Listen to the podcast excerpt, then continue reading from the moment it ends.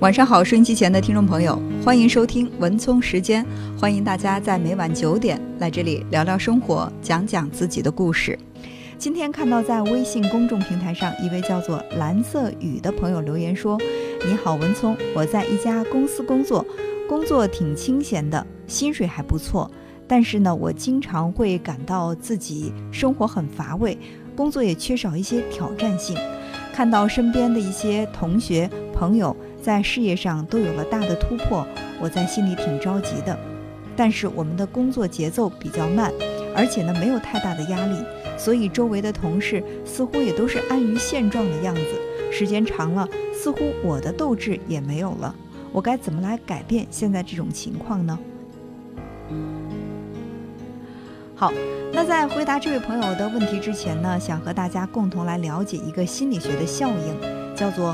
泡菜效应，可能很多朋友呢对这个效应都是有一定的了解的。什么叫做泡菜效应？就是我们把同样的蔬菜在不同的水中浸泡一段时间之后，那么味道就会很大的不同。就像我们腌咸菜一样，或者我们在制作泡菜的时候，你想让它味道偏甜一点，或者让它味道偏酸一点，完全可以调制不同的泡菜的水儿来改变这个蔬菜的味道。泡菜效应揭示了环境对人成长的重要性。那么，为了让大家能够更直观的来了解泡菜效应，我们先来听一则故事。正值赶考时节，有一位秀才想去省城参加考试，考取功名。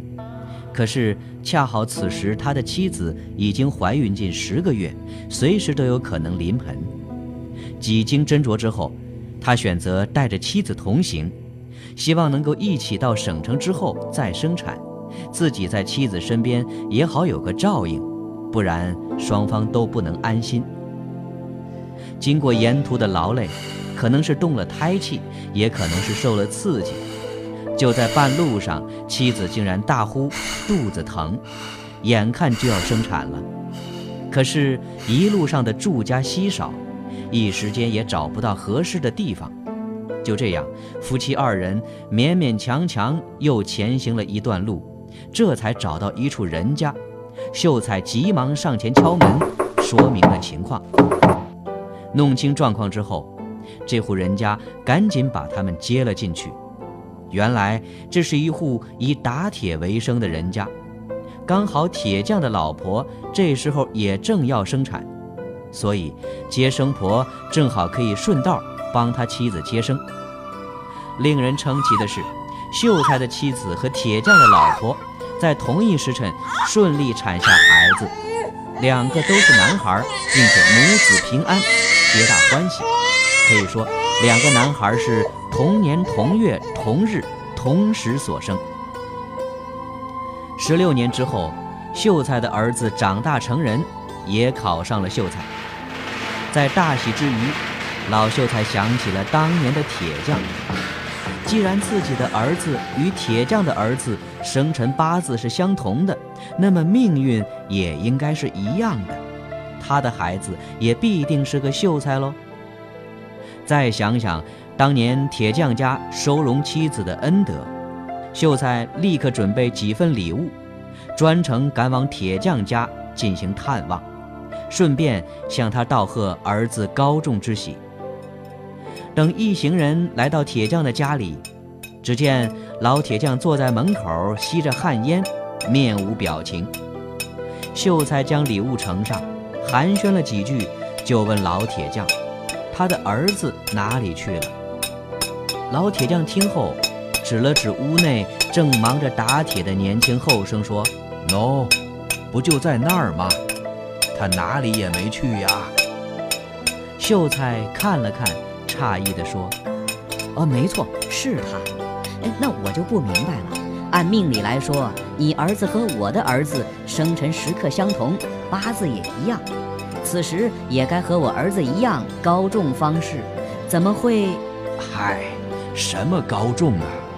这小子从小就跟我学打铁，就连大字儿都不识几个。”怎么可能去参加科举考试？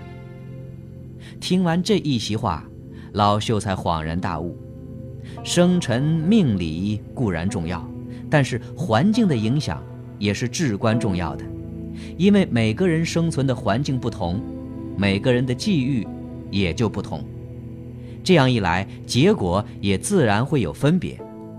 而泡菜效应，也是同样的道理。在这个故事当中，根据秀才儿子和铁匠儿子的际遇，我们不难看出，一个资质优秀的人，如果身处难以成功的环境当中，那么他的成就是有限的；而一个平庸努钝的人，如果置身于成功者之间，而且会有很多机会，有的时候也会不由自主地主动向上攀登。所以说，不同的人生活在不同的环境当中。对他自身的影响也是大有不同的。人是非常容易受到环境影响的。俗话说“穷不过三代，富不过三代”，也是同样的道理。穷人是穷，但是穷的有骨气，穷的有志气。那么经过努力，终究会成为富有的人。而如果富有的人因为自己家族是富有的，就不去考虑自己的衣食住行，久而久之，让自己变成为一个懒惰的人，安逸的生活会极大的影响一个人的积极向上的拼搏精神。因为人的天性当中本来就有喜爱安逸、享受舒适的惰性。有很多年少时满怀壮志、朝气蓬勃的人，到后来还是一事无成。大部分原因是在安逸的生活和工作环境中待久了，慢慢的失去了斗志，缺少了走出去为事业拼搏的勇气。再加上舒适的环境缺少激烈的竞争，人的思维能力和机变能力自然而然就开始退化，反应也慢慢的迟钝了，最终失去了敏锐性。沦为环境的努力，碌碌无为，过一生。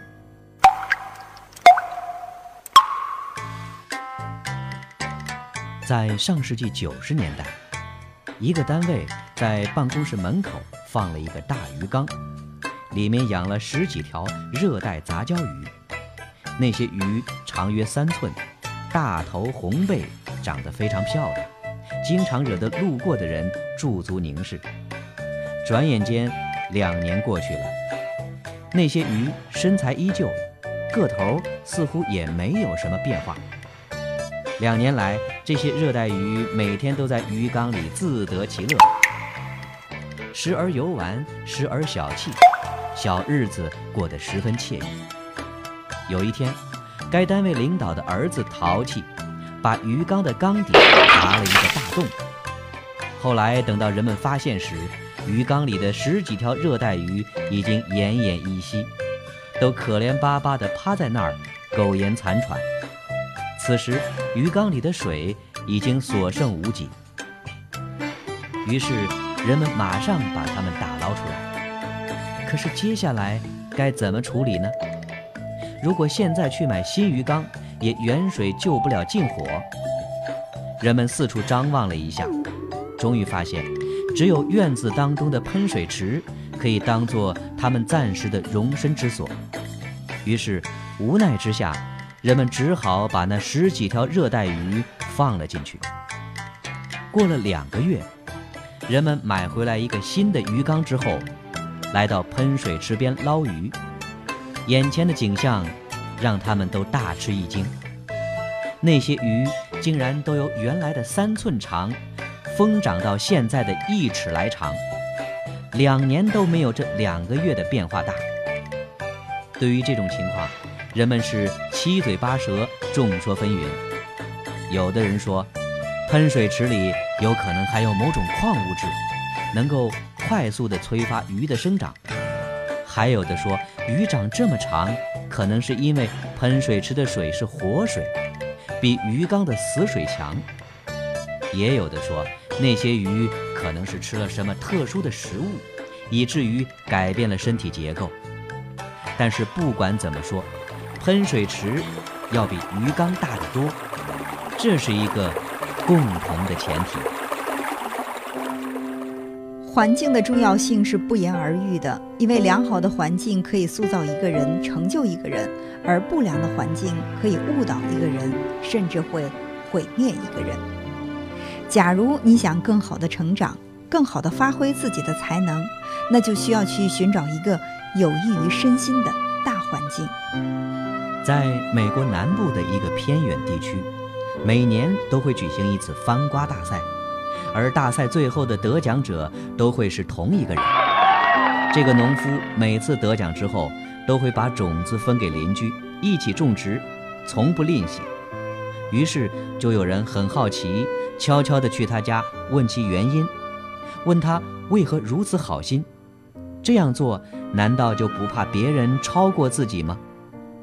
他回答说：“其实我这样做也是在帮我自己。原来情况是这样的，这位农夫的土地并不是单独存在的，而是跟邻居们的土地紧紧相连。再加上每年蜜蜂在传授花粉时总是随机的，假如别人家的番瓜品种都很差，那么自己家的番瓜也可能会受到污染和影响，那么最后。”也就很难培养出优质的方瓜了。不论是对植物还是对人，环境都有着巨大的影响。除此之外，竞争力的作用也不可小视。如果你生活在没有竞争的人群当中，那么你的潜力永远达不到最好的发挥，因为从始至终就没有人能够把你的才能激发出来，让你突破极限。如果你周围的环境是有竞争的，那么你的才能可能会达到最高度。所以，想对这位叫做蓝色雨的朋友说，我们中国有句古话：“近朱者赤，近墨者黑。”还有一句流行的非常广的广告语，叫做“心有多大，舞台就有多大”。这都是在告诉我们，周围的环境对你的影响是多么的至关重要，而且是至深至远的。一个人要想取得不断的进步，就需要时时刻刻去检查自己所处的周围环境是否能够帮助自己成功，是否充满积极正面的能量，是不是存在许多的强者足以带动我们。其实说到底，悠闲自得是一种生活方式，忙忙碌碌、充满竞争也是一种生活方式。我们很难讲这两种生活方式究竟哪个好，哪个不好。那么，到底哪个是适合自己的？这就要去倾听自己的内心。如果你是一个渴望突破自己的人，在事业上希望可以做出一些成就，对自己有要求的人，那么千万不要让安逸的环境磨损了你的斗志。